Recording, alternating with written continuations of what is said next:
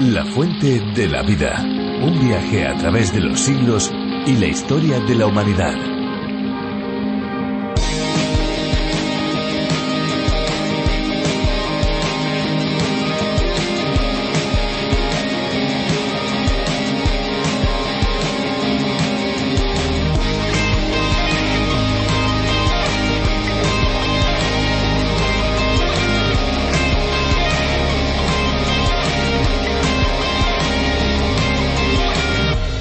El aguamarina es la variedad de color azul verdoso pálido del berilo, al igual que la esmeralda. Se trata de una gema muy apreciada en joyería por su dureza, permitiendo una gran diversidad de cortes. Su color y brillo recuerdan al agua del mar. El tono azulado y verdoso de la gema aguamarina se debe a la presencia e inclusiones de hierro y se puede eliminar con un ligero tratamiento térmico. Esta es una práctica habitual, ya que la aguamarina es más valiosa cuanto más oscuro sea el color azul que presente.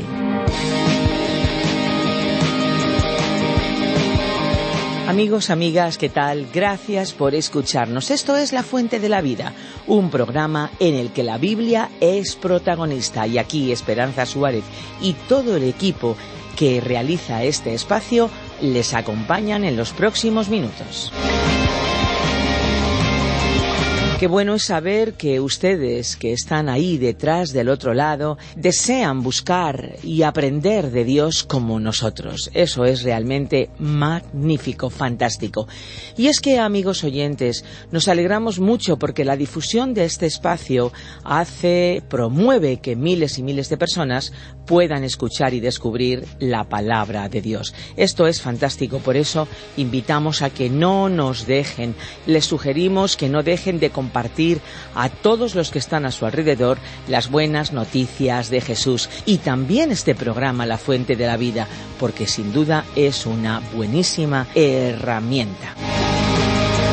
Y es que este espacio no es solamente un tiempo de curiosidades y de buena música, lo es principalmente porque el bloque central es la reflexión bíblica y a través de ella podemos aprender, podemos poner en práctica los principios de la palabra de Dios, algo que es posible hacer en nuestro propio idioma y en este caso en la versión para España. Estoy un poquito curiosa por saber qué parte de la Biblia descubriremos hoy. Pero antes de eso no podemos dejar de recordarles algunas cosas a todos los que nos escuchan. Si quieren conocer más sobre este espacio, les invitamos a visitar lafuentedelavida.com, pero también pueden descargarse nuestras aplicaciones a través de la Biblia y RTM 360. Estamos también en redes sociales, amigos. Búsquennos en Facebook.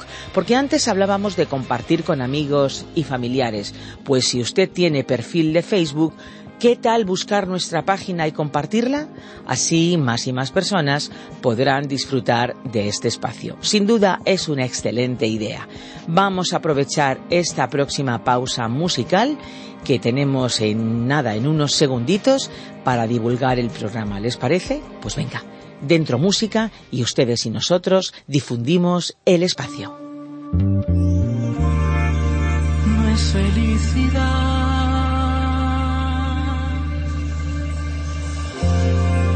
Eso es solo una emoción. Es un estado de mi mente y de mi alma. ¿Cuántas veces en la vida es difícil mantener el equilibrio? Vivir y caminar por fe es necesario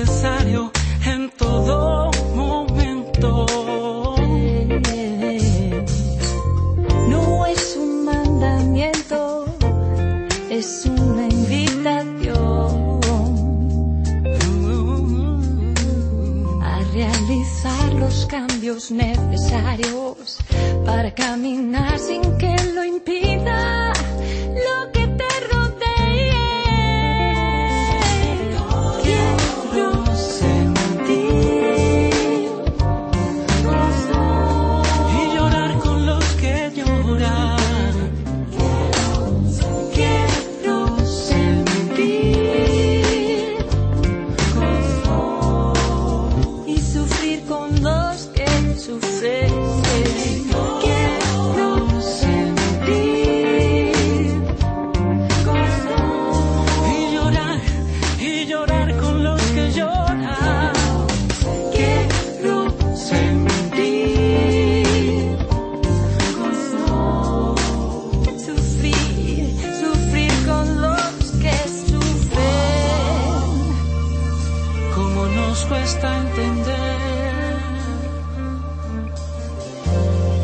que las pruebas nos protegen.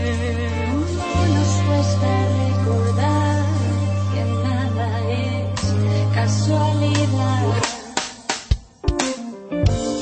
Si nuestra fe debe crecer, tendremos que encarar dolor y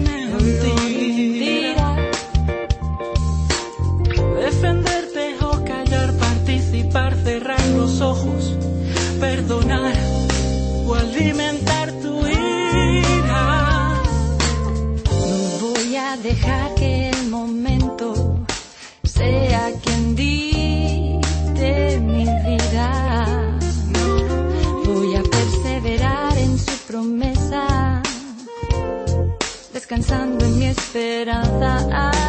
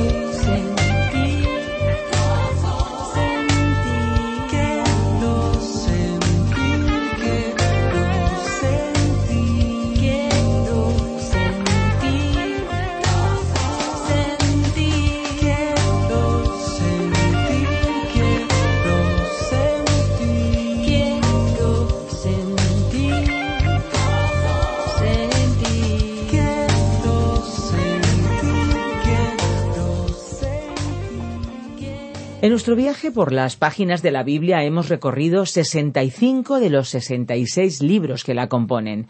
Hemos estudiado los 39 libros del Antiguo Testamento y 26 de los 27 libros del Nuevo Testamento.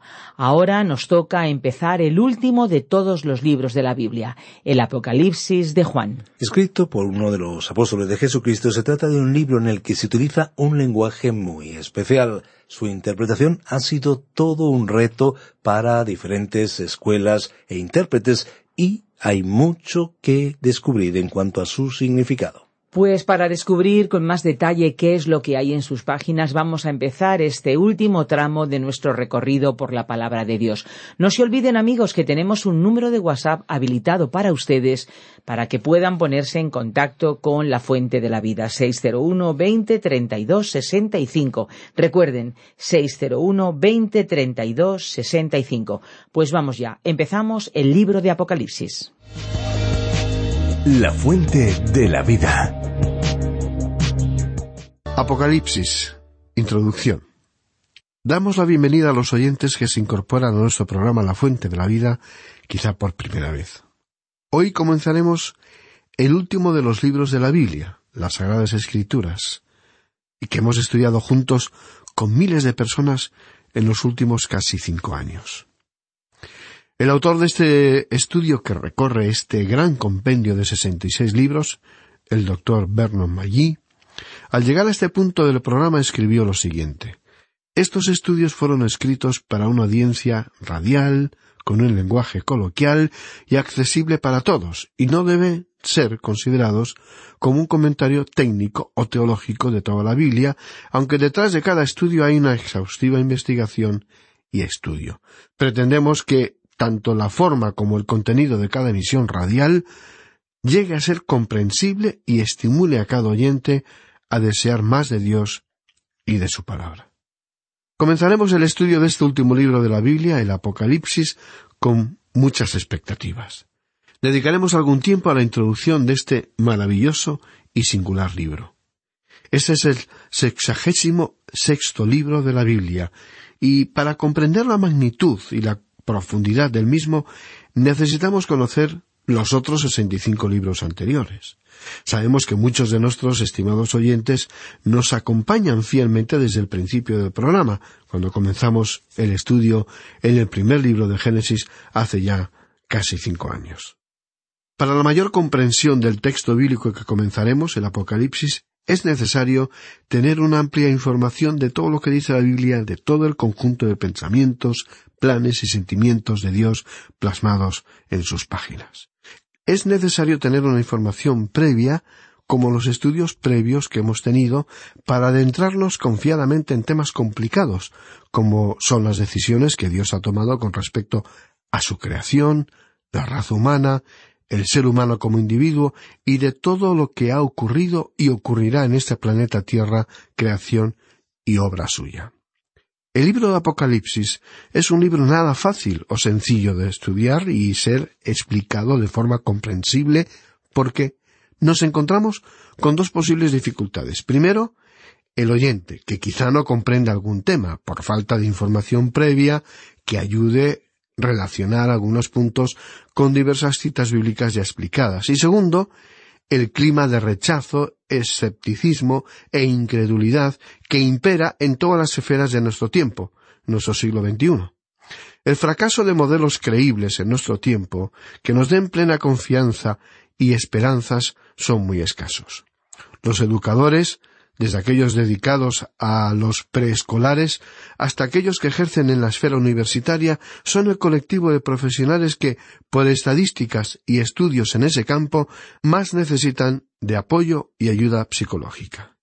Les es muy difícil impartir sus enseñanzas sin ser cuestionados continuamente por alumnos y por los padres sobre su autoridad moral, ética y pedagógica. Hay una gran carencia y ausencia de un liderazgo coherente y equilibrado en el mundo. Faltan voces creíbles, líderes creíbles, que apoyan lo que proclaman con el estilo de vidas y que signifique y sirvan como ejemplos al enfrentar los problemas reales de este sufrido planeta Tierra. Se habla mucho, pero se dice muy poco que realmente valga la pena escuchar, y más aún, creer. La raza humana, toda la humanidad, nos encontramos atrapados en un pantano moral y ético y hasta humano. Unos por imponer y anteponer sus criterios interesados, por el poder que da la violencia y la fuerza ejercida sobre otros más desasistidos o débiles, quienes a su vez carecen de la ayuda y la fuerza necesaria para salir de un círculo viciado también por la ambición de poder. Vivimos en tiempos difíciles donde el blanco no es tal, sino casi lo contrario, donde la palabra y una promesa no se toman de forma literal. Los jóvenes viven una época de privilegios, con muchas facilidades a su alcance, pero los valores sólidos se han desdibujado y las líneas entre el bien y el mal ya no son tan definidas, y los adultos les estamos dejando como difícil legado y herencia un mundo contaminado en su hábitat, la naturaleza, pero también en los aspectos espirituales, morales y éticos. Son tiempos complejos también para la Iglesia. Ser creyente, creer en Jesucristo, en la Biblia, y en un solo y único Dios, no es nada fácil, aunque se viva y disfrute de los derechos de una ley de libertad religiosa amparados por una constitución que declara la igualdad de todo ser humano.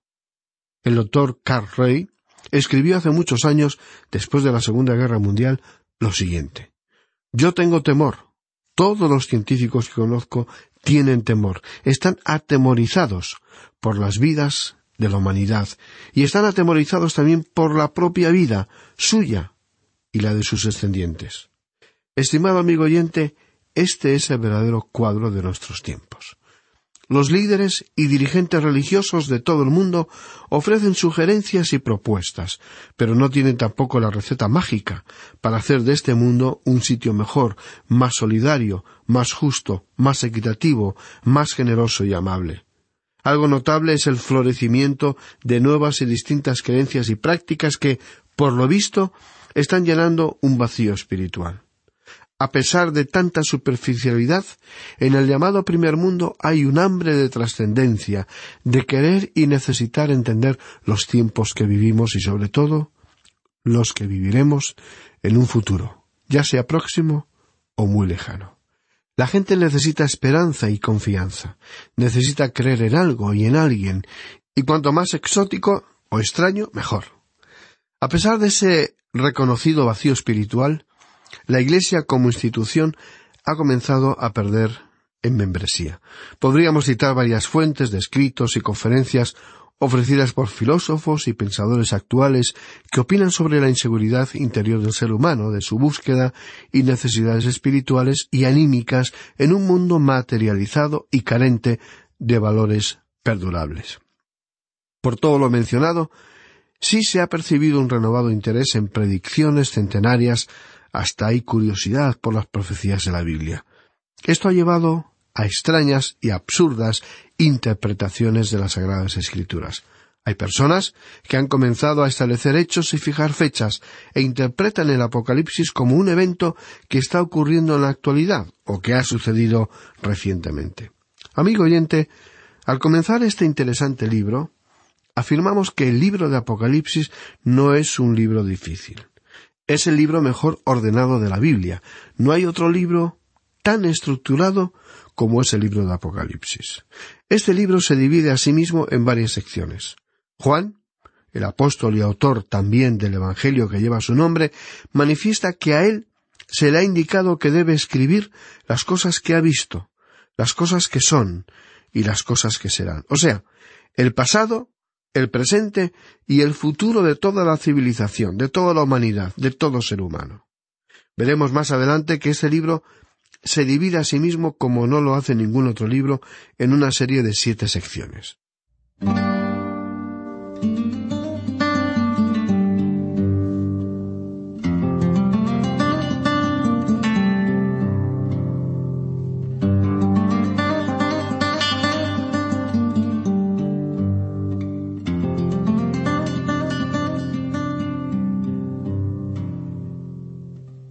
Ahora, hay otro tema que deseamos aclarar a modo de introducción. Cuando comencemos nuestro estudio de Apocalipsis, vamos a demostrar la validez de todo lo afirmado aquí. Hay aquellos que afirman que este libro es, en su totalidad, completamente simbólico. Estimado amigo oyente, el libro de Apocalipsis tiene que ser aceptado de forma literal, pero si nos encontramos con una figura o mención simbólica será claramente identificado como tal, como algo simbólico de la realidad. La realidad será mucho más real que los símbolos, por la sencilla razón de que Juan utilizó algún símbolo para describir una realidad. Por lo tanto, no podemos ni debemos permitirnos entrar en el libro de Apocalipsis y tratar de sacar de él algunos de estos maravillosos cuadros que nos presenta Juan el apóstol. El libro de Apocalipsis es profético, porque nos habla del futuro. Cuando lo que fue dado a Juan era profético, todo el contenido de la profecía estaba proyectado hacia el futuro, aun comenzando con el Cristo glorioso resucitado. Juan pudo verle a él, como él es en el presente, pero esa visión, una vez dada a Juan, ya pertenecía al pasado de Juan, es decir, que tuvo que escribir y describir una visión que le fue dada un tiempo antes, no en el momento mismo de haber escrito lo visto. Pero tenemos que comprender que Juan había recibido una visión del Señor Jesucristo, como Él es hoy, ahora. Así es que la Iglesia de Jesucristo nos es presentada en un cuadro de siete iglesias que en realidad existían, iglesias verdaderas, Todavía se pueden visitar los siete lugares y contemplar las ruinas de estas iglesias locales en el presente, y al hacerlo podemos apreciar cómo Juan estaba hablando a una situación local, aunque también estaba dando la historia de la iglesia. Al comienzo del capítulo cuatro, la iglesia ya no se menciona más. En realidad, la iglesia ya no se menciona más en todo el libro de Apocalipsis. Ahora, alguien quizá nos diga, ¿quiere decir usted con eso que ya deja de existir? Bueno, la Iglesia, y lo estudiaremos más en detalle, sale, se marcha de esta tierra y se traslada al cielo. ¿Qué es lo que sucede a la Iglesia? Bueno, la Iglesia es la novia y llega mediante ese traslado al cielo, a la presencia de Dios, a ser la esposa de Cristo y estudiaremos el significado de este evento en detalle. Volveremos a ver a la Iglesia como esposa en la última parte del libro de Apocalipsis. ¿Qué cuadro, estimado amigo oyente? Comenzando con el capítulo cuatro, todo el texto bíblico se expresa como en el futuro. Así es que cuando alguien trata de sacar del libro de Apocalipsis alguna visión, ya sea el hambre, o la guerra, o circunstancias tan dramáticas como estas, simplemente no encajarán, no le darán ningún resultado. Por lo tanto, debemos permitirle a Juan, el autor, que nos diga las cosas tal cual son, tal cual él las vio. Y amigo oyente, necesitamos que la Biblia nos hable de esa manera clara, directa y sencilla. Esta es la razón por la cual entramos a este libro con mucho temor y temblor. Ahora, es interesante destacar que la profecía está siendo desarrollada en el presente tiempo. Las grandes doctrinas de la Iglesia han sido desarrolladas en ciertas épocas. Al principio fue elaborada la doctrina de las Escrituras, de la palabra de Dios. Luego le siguió la doctrina de la persona de Cristo, o sea, la Cristología. Después se le dio forma a la doctrina de la salvación. Y así podemos seguir. Y ahora estamos viviendo en un tiempo cuando la profecía está siendo desarrollada y es necesario poner mucha atención y cuidado a quien escuchamos, qué voces oímos, para discernir con sabiduría la verdad entre muchas mentiras y conceptos erróneos. Cuando un grupo de peregrinos, inmigrantes diríamos en la actualidad, salieron para América, el pastor en la ciudad de Leiden, Holanda, les recordó algo que quisiéramos citar aquí ahora. Dijo, El Señor tiene muchas verdades aún que revelar de su santa palabra. Lutero y Calvino, grandes personajes de la Reforma, eran luces brillantes en sus épocas. Aun así, no penetraron con su entendimiento la totalidad del consejo de Dios. Vosotros, que os marcharéis a lugares desconocidos, estad listos para recibir cualquier verdad que sea dada a conocer a vosotros por la palabra escrita de Dios. Ahora, Dios no está revelando ninguna verdad nueva y diferente dándole a usted una visión o un sueño o una nueva religión. Dios hoy está revelando sus verdades por medio de su propia palabra. Así que necesitamos tener mucho cuidado. El siglo XX ha sido testigo, como hemos dicho ya anteriormente, de un renovado interés en la escatología. Esa es la doctrina de las cosas postreras, o dicho en el lenguaje común, es la doctrina de la profecía. Especialmente desde la Primera Guerra Mundial se dieron grandes pasos en el campo de la profecía bíblica y en especial en las últimas dos décadas del siglo XX. En realidad se le ha dado una nueva vida a esta fase de las escrituras. Toda esta atención ha alumbrado un estudio más profundo sobre el contenido del libro de Apocalipsis. Aún en esta nueva serie de estudios sobre el Apocalipsis en la cual pasaremos tres meses, vamos a tratar de evitar los escollos de lo novedoso. Del mismo modo, trataremos de no reiterar continuamente con expresiones ya muy conocidas. Hay muchas obras que tratan sobre el libro de Apocalipsis que son sencillamente una fotocopia de otras obras. Podremos tener más libros en nuestra biblioteca sobre el libro de Apocalipsis, pero la mayoría de ellos no son otra cosa sino una copia de algo que ya se había escrito anteriormente. En nuestro próximo programa, si Dios lo permite, vamos a dedicar más tiempo a una ampliación de la introducción y esperamos llegar hasta el umbral de este libro. Presentaremos las diferentes teorías de interpretación del Apocalipsis, de este último libro de la Biblia. Existen en realidad cuatro teorías diferentes de interpretación, cuatro maneras distintas de aproximarse y entender este libro, pero esto lo veremos en más detalle cuando llegue el momento de presentar este tema. Identificamos otro posible peligro y como tal debemos tratar de evitarlo. Es el peligro de pensar que el libro de Apocalipsis puede ser presentado en un sencillo gráfico. Y aunque personalmente tenemos y usamos un gráfico para una enseñanza indirecta, es decir, alguna clase bíblica o seminario, no lo vamos a usar en este estudio. Un gráfico, por lo general, es demasiado complicado si uno coloca todo lo que debería figurar en él, y su comprensión estaría limitada a los más entendidos. Por otra parte, si es tan breve, si es tan sencillo, para que todos puedan comprenderlo, entonces no se podrá incluir toda la necesaria información. Ese siempre ha sido el peligro que afrontamos. Tenemos varios gráficos que diferentes personas nos han enviado, hombres en los cuales tenemos mucha confianza. Uno de ellos es tan complicado que necesitamos otro gráfico para poder entender el gráfico mismo.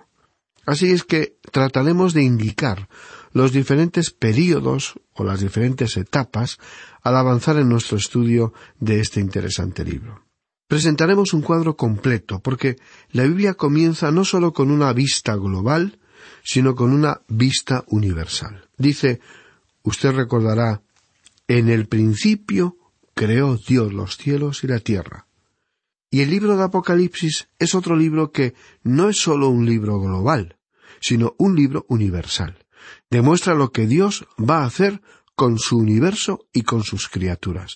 No hay ningún libro que se le asemeje. Y vamos a detenernos aquí por hoy. Continuaremos, Dios mediante, en nuestro próximo programa y esperamos poder contar con su fiel sintonía. Mientras tanto, le sugerimos leer el primer capítulo de Apocalipsis para poder estar más familiarizado con el texto bíblico y así poder acompañarnos con más información y conocimiento para mantenerse al tanto de lo que diremos cuando demos inicio al estudio de este maravilloso libro.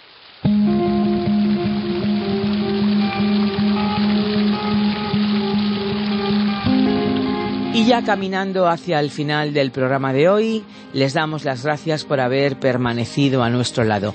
Creo que ha sido bueno escuchar la palabra de Dios y entenderla en nuestro propio idioma, ¿verdad? Pero aunque estamos en la recta final del programa, también queremos cumplir con la promesa que les hacíamos al principio, darles nuestros datos de contacto pueden descargarse nuestras aplicaciones a través de la Biblia y RTM 360. Están a su disposición. Y para aquellos que utilizan las redes sociales, les invitamos a seguirnos por Facebook. Simplemente nos tienen que buscar. Si desean contactar con nosotros, nuestros números de teléfono son el 91 422 0524 y el 601 20 32 65. Recuerden que si llaman desde fuera de España, deben pulsar el prefijo más 34 91 422 0524 y 601 20 32 65. Si desean enviarnos un correo electrónico, lo pueden hacer a info arroba. Envíennos sus preguntas, sus sugerencias, sus inquietudes. Incluso, si ustedes no estuvieran de acuerdo con lo que han oído hoy, por favor, escríbanos, cuéntenoslo, info.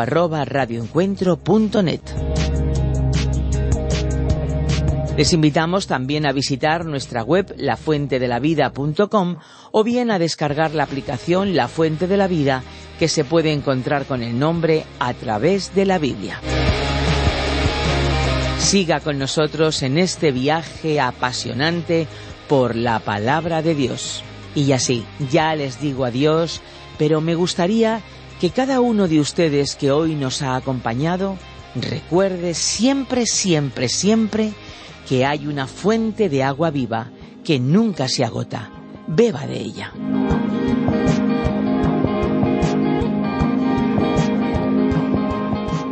Este ha sido un programa de Radio Transmundial producido por Radio Encuentro, Radio Cadena de Vida.